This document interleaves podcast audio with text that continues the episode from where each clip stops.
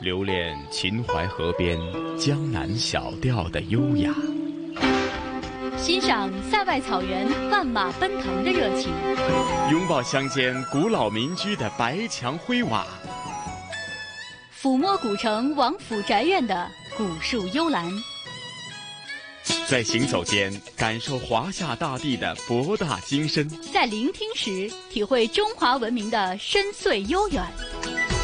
这里是华夏之声台和香港电台普通话台联合制作播出的《魅力中国》。收音机旁、互联网上的所有的海内外的听众朋友们，大家好！这里是由中央人民广播电台、华夏之声、香港之声和香港电台普通话台为大家联合制作的《魅力中国》。我是来自香港电台的节目主持陈曦。大家好，我是来自中央人民广播电台华夏之声、香港之声的主持人一佳。陈曦你好，一佳你好，一佳好久不见啊！咱们今天的《魅力中国》呢，延续呢文化探源这个专题系列当中，呃，我们上次都提及了，呃，在咱们新的节目当中是开始一个新的篇章，所以呢，就由您来隆重登场，呃，说一下在明清时候的一些啊专题节目，以及他在历史的长河当中所担当的一些角色，甚至是无论在社会文化的整个发展过程当中，在明清时期都有。哪些东西值得大家去呃关注一下吧？嗯，好的。那今天呢，我们是来到了系列专题《中华文化探源》元的又一个新篇章。这个篇章呢，叫做“衣常心变”哈。这四个字可能大家比较的陌生。呃，衣常呢，就是依据之前的啊一些。寻常的一些东西事物，那心变呢，就是在这个基础之上有一些新的变化啊，是这四个字“衣常新变”。那在这个篇章呢，我给大家来介绍一下它的一些主要的内容。那“衣常新变”呢，是我们中华文化探源这个系列专题的收官之作，它和第一部分回望先秦相呼应，呃，也是同样采用了历史讲述和故事演播相结合的方式，当中呢运用了多种声音元素，啊，当中呢是。巧妙的融合，将明清的社会风貌以及小说、昆曲等文学艺术呢，是一一展现。可以说，精良的制作也让整个节目行云流水，可以听到文化的风骨、文化的传承，让大家呢真正呃体会到这个文化的魅力哈。可以说，文化真正在我们的耳边活了起来。晨曦，嗯，是啊，一家，我们通常都说呢，呃，去衡量一个时代它在发展过程当中的一个标志性的一个呃参考的一个呃准则吧，那就是它在文化方面的传承发展，甚至说在当时的社会环境当中所孕育出来的那种文化的特色，呃。都代表了那个时代的一种呃社会文化哈。那今天播出的第一集哈，呃明清呃系列当中的第一集“承前蒙新”，刚刚也提到这个用词的意思在里边。那实际呢，我们主要是关注在哪方面的一些内容呢？嗯，那今天的这集啊叫做“承前蒙新”哈，它是分为上下两个部分。那给大家介绍一下，第一部分呢是主要说了明清政权的建立，还有永乐迁都。最终形成统一的多民族国家的一个过程。第二部分呢，主要是介绍了明清时期的经济文化的发展。当中啊，特别有意思的一点就是我们这个香港名字的由来。那大家呢，可以在听节目的时候找到答案。说到明清时期呢，我个人啊是特别感兴趣的，相信很多听众呢也是通过有关的影视作品对这两个朝代的历史人物非常的熟悉了。尤其呢是明代的开国皇帝朱元璋，他从一个放牛娃到开国皇帝，可以说这个经历非常的具有传奇色彩。洪武元年，也就是一三六八年，朱元璋在南京称帝，国号大明，年号洪武。他在位期间呢，下令了农民归耕，奖励垦荒，大搞移民屯田和军屯，还有组织各地的农民兴修水利，大力提倡种植桑麻棉等经济作物和果木作物。还有呢，他下令解放奴婢，减免税赋，严惩贪官，派人到全国各地丈量土地、清查户口等等。那今经过洪武时期的努力呢，社会生产逐渐恢复和发展。那这个时期呢，也被史学家称作是洪。武之治，尤其呢是在政治制度方面，在明初呢，官僚机构是沿袭元朝的一些制度，而朱元璋呢是进行了改革，他废除了秦汉以来延续了两千多年的丞相制，呃，这也使得皇权得到高度的集中。那这些内容呢，大家同样可以在专题当中得到详细的介绍。那还有一个大家要重点关注的历史事件呢，就是永乐迁都，也就是现在首都北京城的由来。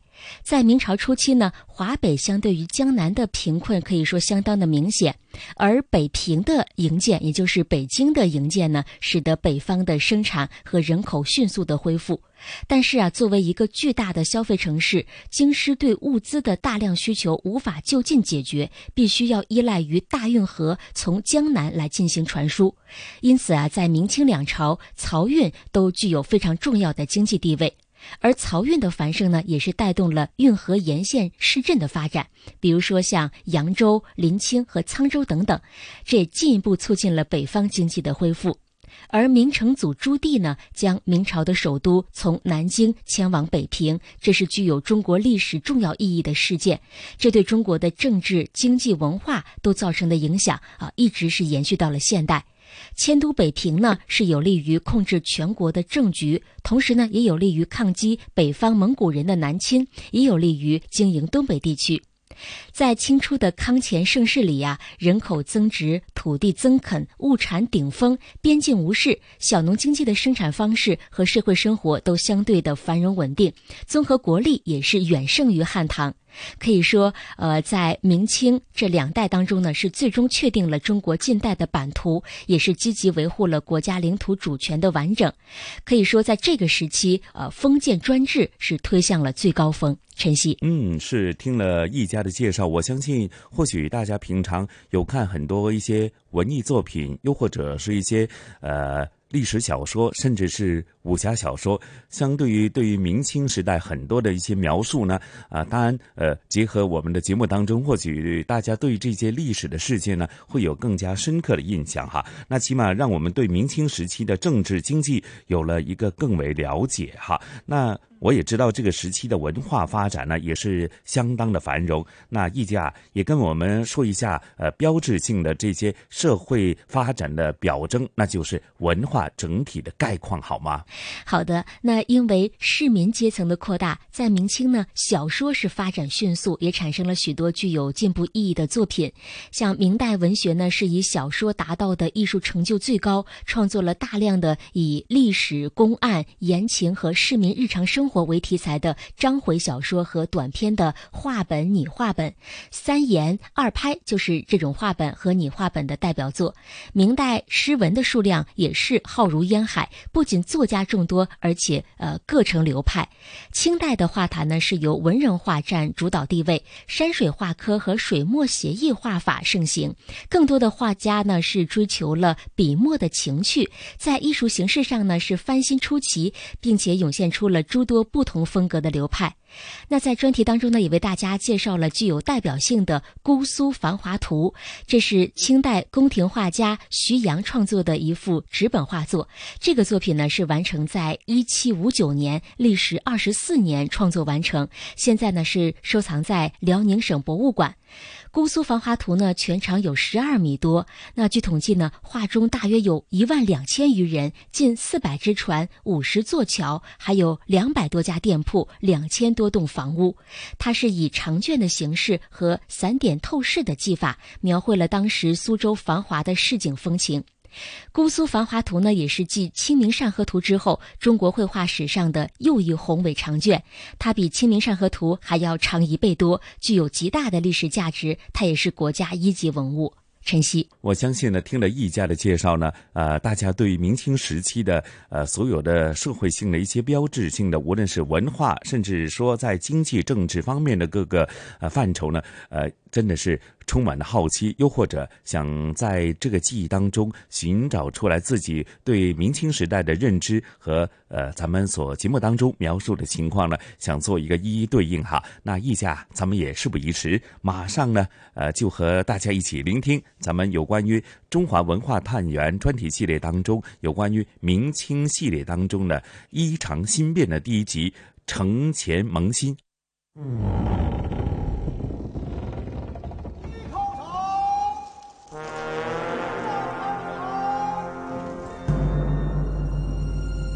这是去古未远、文化再续的年代。这是小说繁荣、园林天成的过往。修书汇典，中西交融，华夏文明源远流长。追寻文脉，叩问明清，中华文化探源系列节目，衣裳新变。请听第一集：城前萌新。臣朱元璋于正月四日设祭于紫金山巅，昭告天地皇之。立国大明，建元洪武。万岁！万岁！万岁！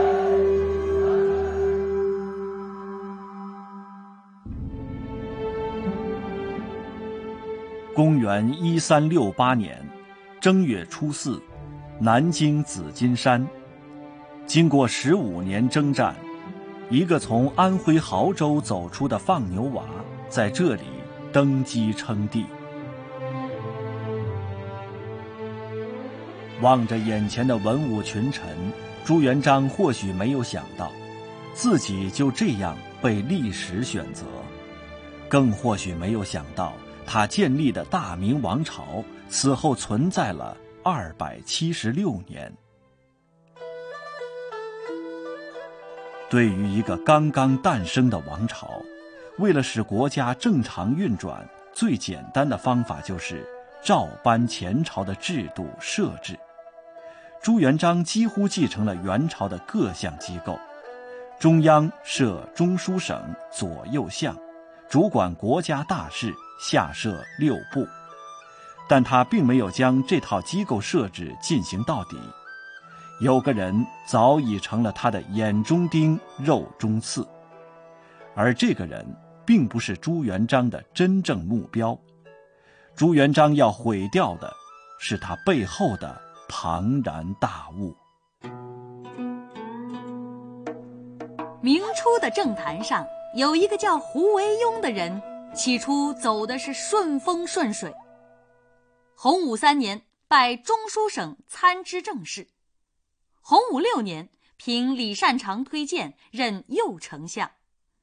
约至洪武十年，进左丞相，位居百官之首，深得朱元璋宠信。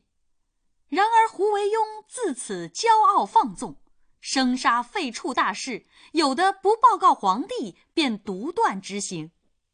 内外各部门的奏章，他都先拿来看，凡是对自己不利的，便扣下不上呈。结党营私之事更是不胜枚举。起初，朱元璋对于这些行为置若罔闻，大臣们都很奇怪，圣上怎能容忍胡党们如此妄作非为？后来才知道，是将欲取之，必先予之。洪武十三年正月的一天。身为宰相的胡惟庸兴奋异常地面见朱元璋，对皇上说：“他的一处旧宅近日出现了一个十分奇特的景象。”朱元璋自然好奇，让他赶快说来听听。胡惟庸说：“他的旧宅本已许久无人居住，宅中的一口水井也几近干涸，但这几日那口井中却突然涌出了李泉。”泉水汩汩，甘甜如饴，所以他今天特地邀请皇上前去观赏。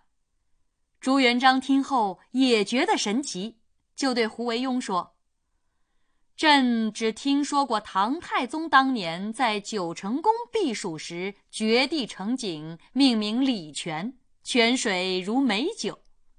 今天礼泉再现，是我大明的祥兆啊！”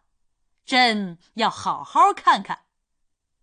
说完，明太祖便欣然前往。当皇帝的龙车走到西华门时，突然，一个叫云奇的太监冲到皇帝的车马前，紧拉住缰绳，死死不放。护驾的卫士们见此情景，大声喝道：“大胆奴才，竟敢挡住龙辇去路，还不退下！”只见那云奇满脸淌汗，双眼瞪得溜圆，张着大嘴就是不出声。卫士们立即将他拿下，一顿乱棍，差点要了他的性命。即便如此，云奇使尽仅剩的一点力气，哆哆嗦嗦地指着胡惟庸家的方向，死活不肯开口。朱元璋这才感到事情不妙，立即返回，登上宫城，只见胡惟庸的宅院里布满了士兵，刀枪林立。明太祖见状大怒，立即下令将胡惟庸逮捕，当天处死。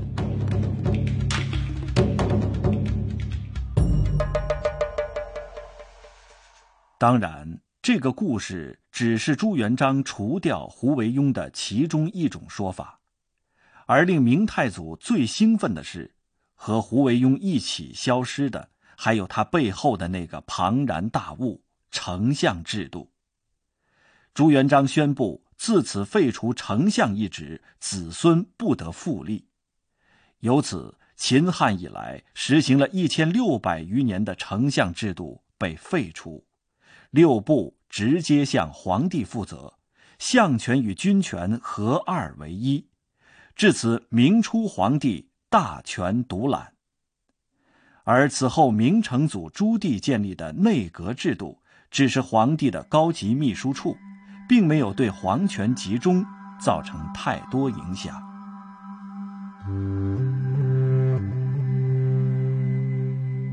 人们在给历史断代时。总喜欢把明清放在一起，这或许是因为他们处于一个相连的历史时期，或许是因为清承明制。而在政治制度上，清在明的基础上进一步实现了皇权的集中。张廷玉，在，一旨。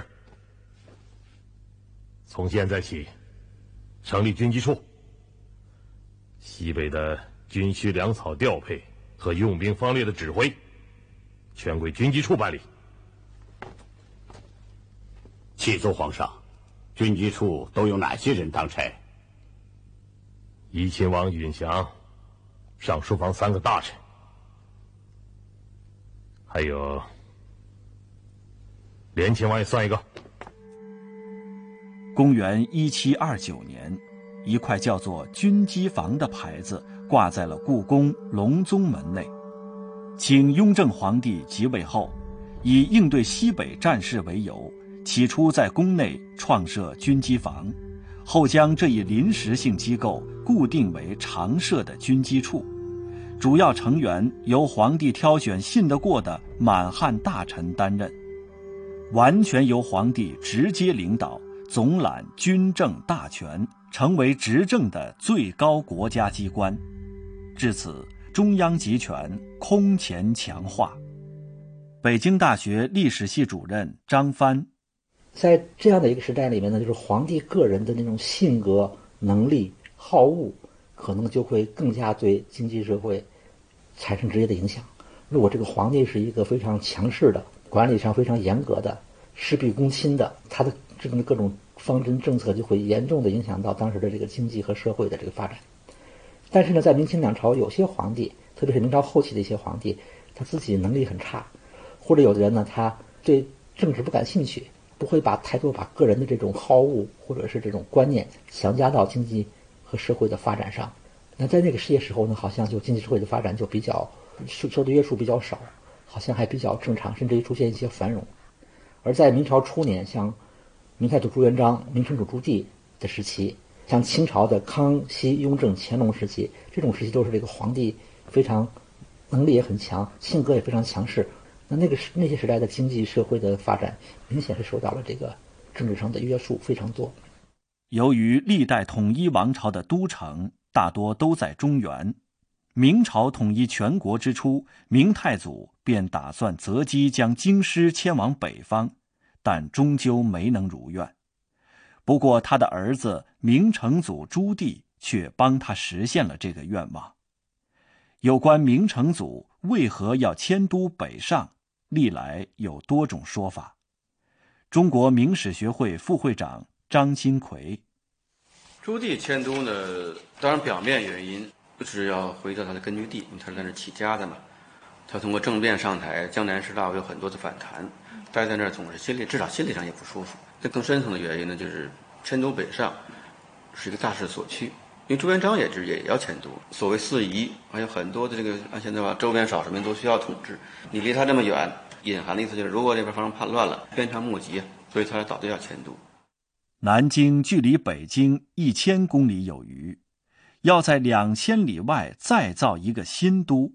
朱棣也深知这其间的艰辛，和《永乐大典》的编纂正和七下西洋一样，北京城的修建同样令明成祖朱棣名垂史册。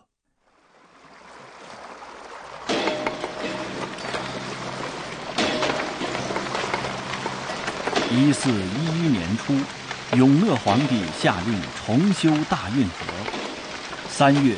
开始疏通汇通河，六月汶水改道，汇通河疏浚并拓宽。一四一五年，开通了淮安段清江浦，京杭大运河全线贯通。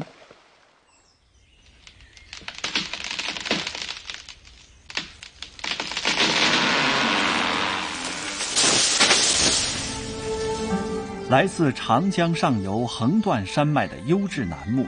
经过工人的精心选拔，一根根、一排排漂流进长江，经运河一路向北。他们日夜兼程，逆流而上，去完成永乐皇帝兴建新都的任务。如果说朱棣迁都成为明初最重要的改革的话，那么几百年后，清朝的皇帝们也要感谢这位明成祖。永乐迁都。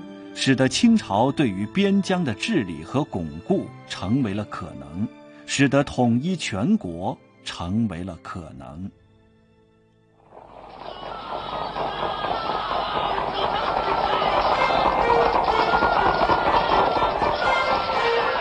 清王朝的统一霸业是三代皇帝前仆后继的结果。西北方向。经过康雍乾三朝多次遣军征讨，终于平定蒙古准噶尔部叛乱。之后，乾隆帝出兵平定了新疆回部叛乱，设立伊犁将军。西南方向，雍正时中央派驻藏大臣直接监督西藏政务，乾隆时进一步提高驻藏大臣的职权。东南方向，康熙中期。清朝发兵攻占台湾，设台湾府，将台湾置于中央政府的统一管辖之下，由此，统一的多民族国家形成。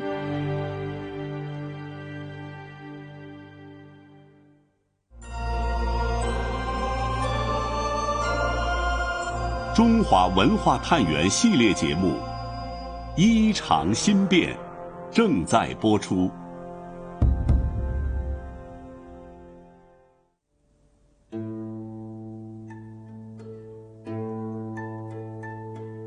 在中华农业文明博物馆里，有这样一本崇祯平禄堂课本《农政全书》，这是明代著名科学家徐光启的作品。该书共六十卷，涉及农本、田制、水利、农器、树艺、蚕桑、牧羊等十二目，堪称当时农业科学遗产的总汇。而这丰富的内容。也侧面反映了明代农业的兴盛景象。当时欧洲的传教士是这样形容明朝的：中国的耕地像花园一样井井有条，没有一块荒地。中国产的糖比欧洲白，布比欧洲美。到了清代，则出现了全域性开垦。其中最著名的新开发地区有西南、中南及东北等地，相较于明代经济重心偏于东部运河一线，已形成极大反差。同时，明清的农业已经开始精耕细作，深入发展，农作物产量逐步提升。这在很大程度上也得益于新的农作物品种的引进。北京大学历史系主任张帆，明朝呢，其实主要是明朝中期以后，呃，随着这个新航路开辟，很多那个世界其他地方的一些，呃，农产品物种。进入到了这个中国，呃，比如番薯，呃，还有玉米、土豆，那个等等的一些，都是，呃，在近代后来得到广泛种植的一些粮食作物，呃，这些作物对当时的那个社会非常重要，因为我们中国的这个传统农业，它的那些农作物，比方说水稻、小麦这些农作物呢，它的这个单位的面积的产量。比番薯、玉米这些要低很多，就是说这个新的这几种作物，它的好处是单位面积产量大，它对于土壤的要求呢还没那么高，所以这个对于明清农业的这个发展还是一个很大的推动。农产品的高产和不断丰富，使得人口与日俱增，也逐渐推动了商品经济的发展、贸易的繁盛。明清时期也因此诞生了诸多行销海外的热门商品。这些产品超强的国际竞争力，为明清政府吸纳了世界上的巨量白银。管香灵通三界，自古就被视为神物，上至皇家权贵，下至文人雅士、黎民百姓，无人不想得到它。我们辽部产的管香，历朝历代都是贡品。电视剧《管香》的片段向我们展示了管香的魅力。广东东莞寮步镇独特的土质和气候，特别适合管香树的生长。出产的香料特有一种龙涎香与檀香混合的香味儿。这种香味儿糅合了动物与植物两界的精华，跨越了海洋与陆地的边界，在明清时期颇为盛行。据说明万历年间，管香的香味儿每天都氤氲在东莞寮步镇的上空。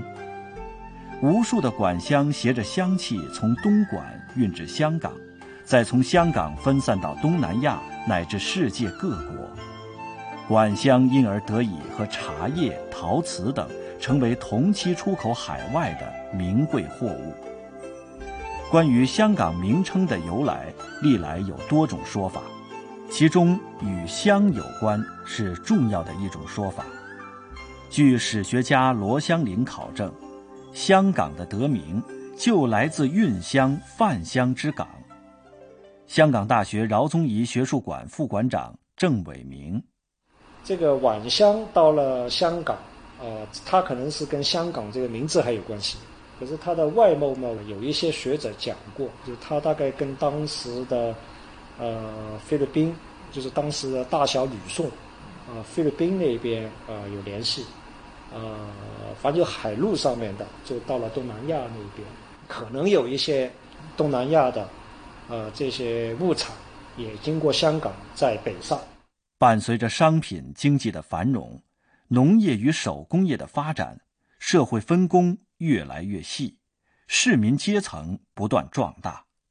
使得明清的文化发展也更加层次多样，小说、戏曲等一些适应市民阶层的俗文化逐渐出现。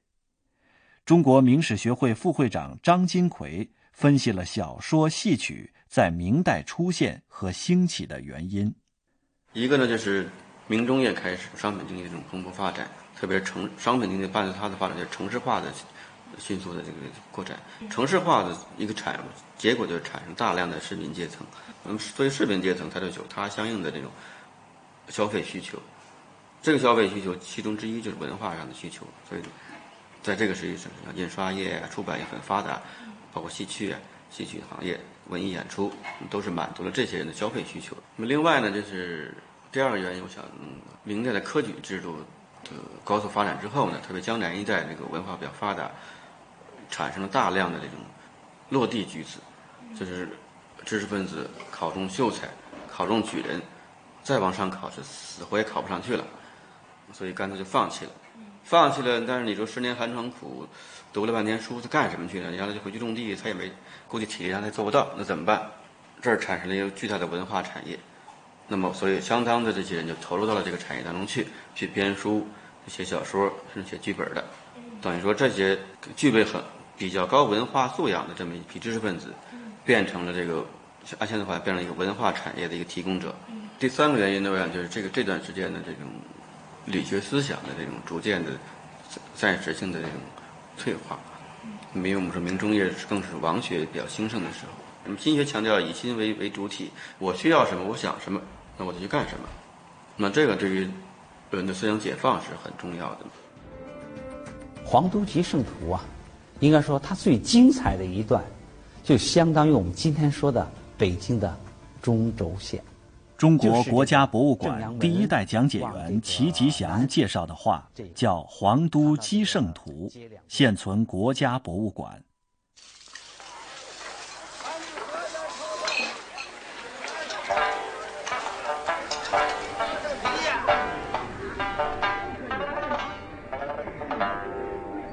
画面上，车马行人熙来攘往，茶楼酒肆、店铺林立，招幌牌匾随处可见，马戏小唱处处聚集，为我们清晰地展现了明朝北京城繁华的都市景象。而在七百多公里外的辽宁省博物馆，也有一幅画与之颇为相似。这就是清代宫廷画家徐阳的《姑苏繁华图》。据统计，画中大小官船、货船、客船、画舫等四百多条，各种商号招牌两百余块，涵盖了珠宝、鞋帽、乐器、丝绸等五十多个手工行业。除了经营本地土产，店铺里所经营的更多是来自外地的名产。有些甚至来自海外。这一前一后的两幅画，令十八世纪那个万国来朝的中国跃然纸上，而历史却并不只存在于艺术长卷里。真实的历史犹如多棱镜，不同的角度折射出不同的光芒。中国最后两个封建王朝的兴衰荣辱，犹如史书掀开的一角，等待徐徐展开。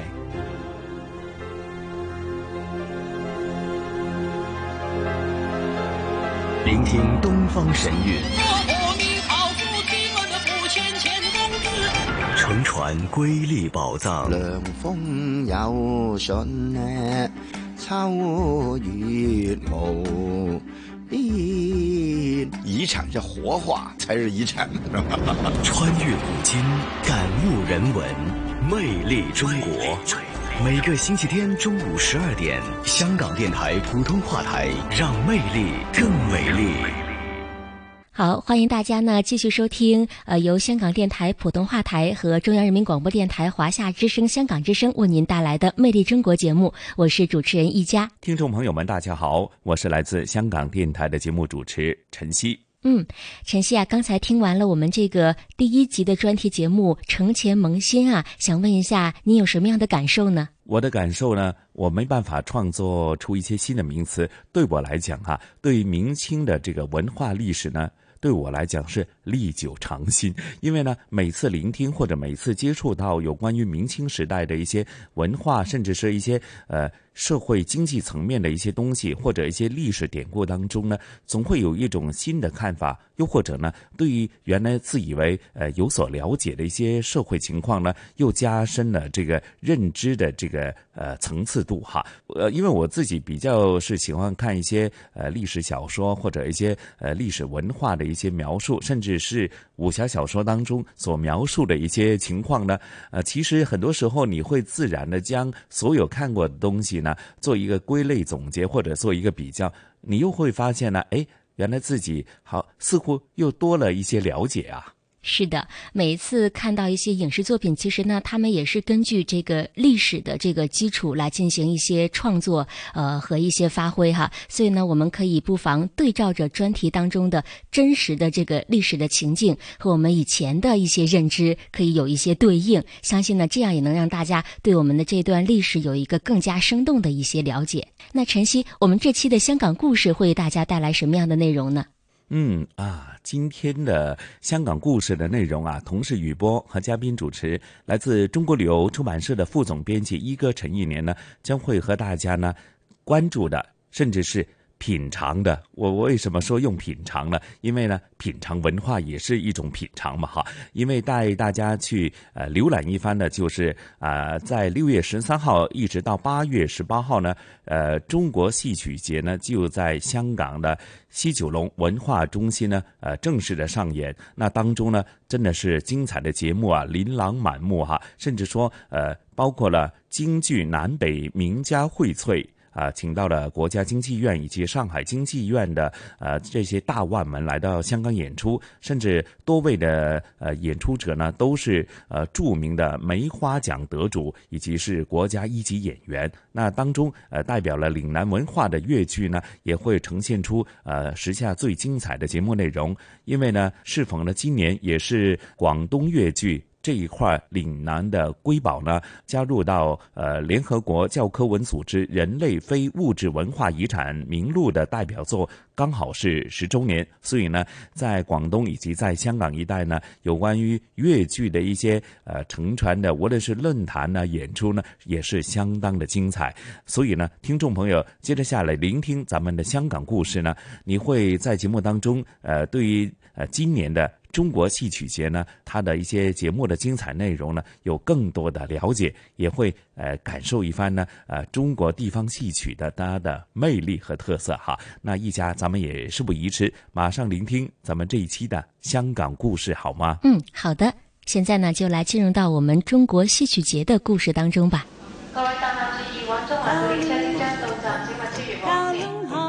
传统现代相映成辉。中西文化共冶一炉，东方之珠，动感之都，香港故事。香港故事，欢迎来到香港故事节目时间。节目当中，雨波非常高兴，请来香港中国旅游杂志副总编辑陈一年一哥，你好，你好，大家好。呃，香港也是一个文化荟萃的地方，其中中国戏曲，在香港呢，你也能领略到非常与众不同的体验。中国戏曲节不知不觉已经举行到第十届了哈，我们就请一哥来为我们介绍一下第十届中国戏曲节开锣。香港其实是个移民城市，所以呢，四面八方的人都有，它的文化的这种交融就非常多了。那当然是以中国人为主啊。中国戏曲节就是融汇了这么多的啊。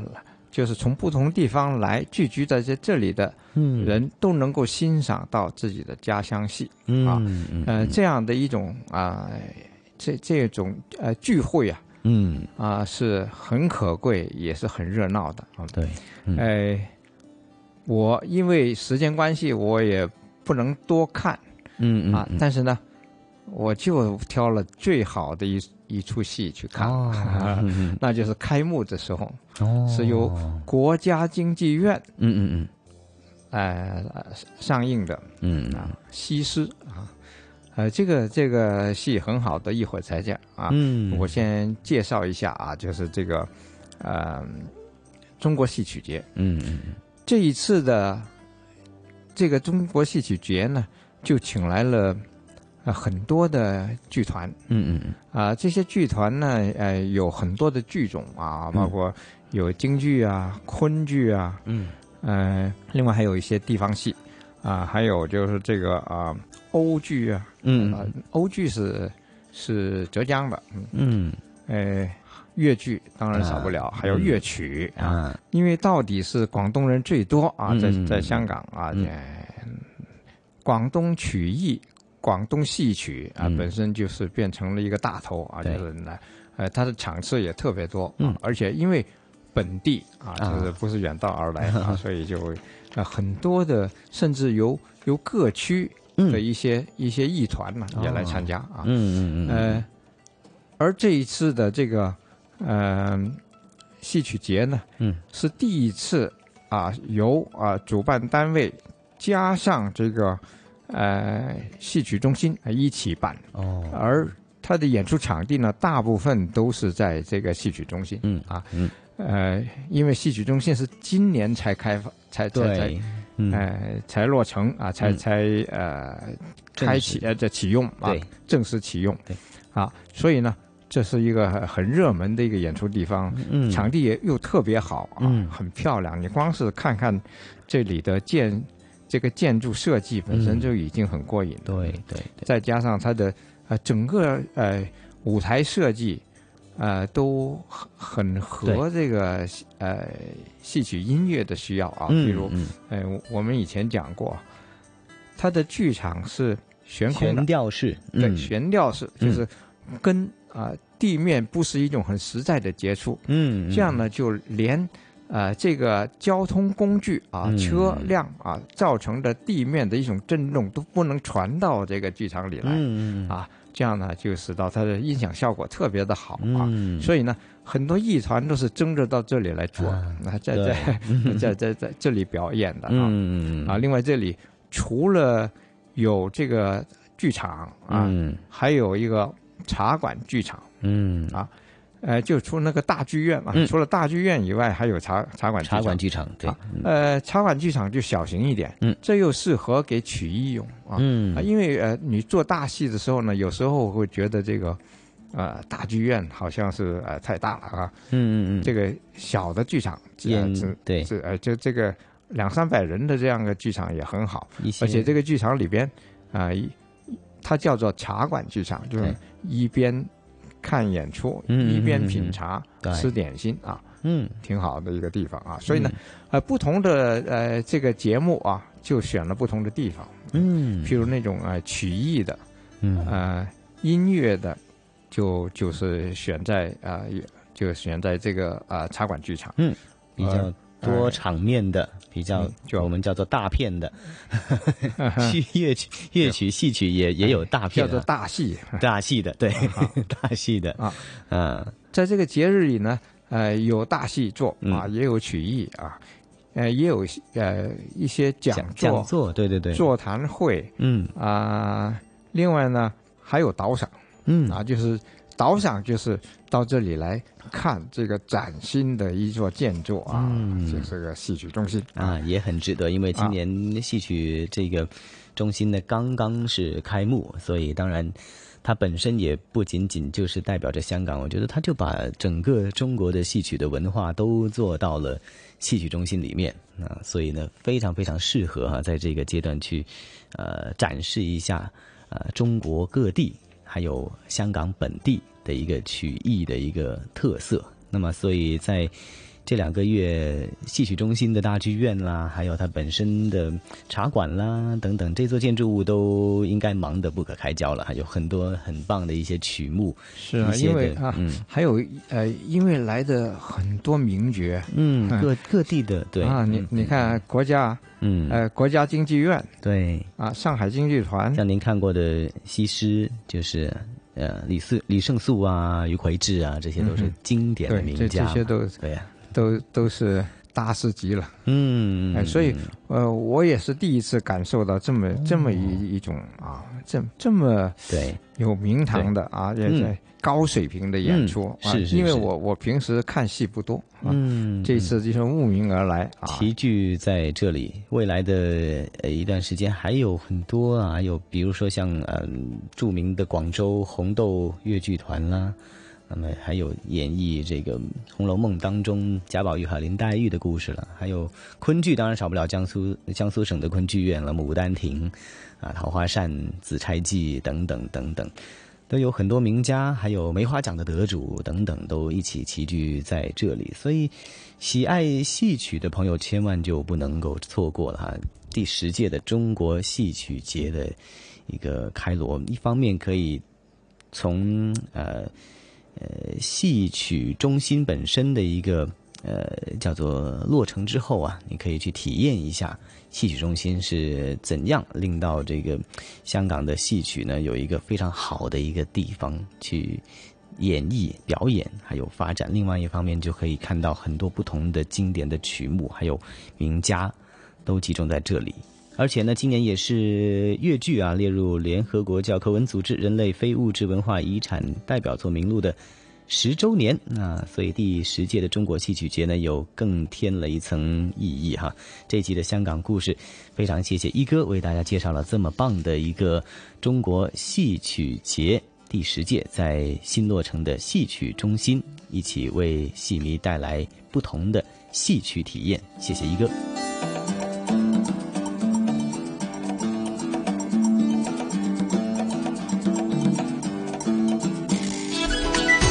这里是华夏之声台和香港电台普通话台联合制作播出的《魅力中国》。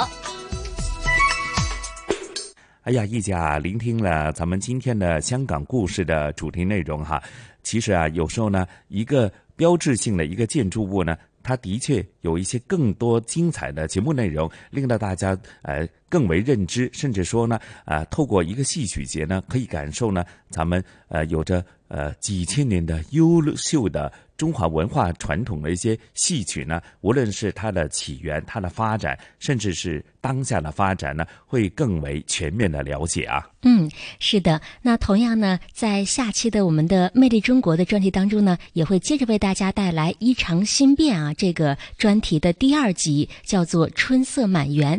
那我的同事马瑞呢，会为大家介绍《春色满园》这集当中会为大家展现的明清时期的。文化戏曲方面的精彩内容。嗯，那另外一方面呢，下星期呢，香港故事呢将会介绍的是啊，在香港大埔区的呃一座大型的佛寺，那就是慈山寺。那它的来历以及它在呃它的建筑特色，甚至是它的博物馆又呃蕴藏了哪些甚具价值的一些历史古迹呢？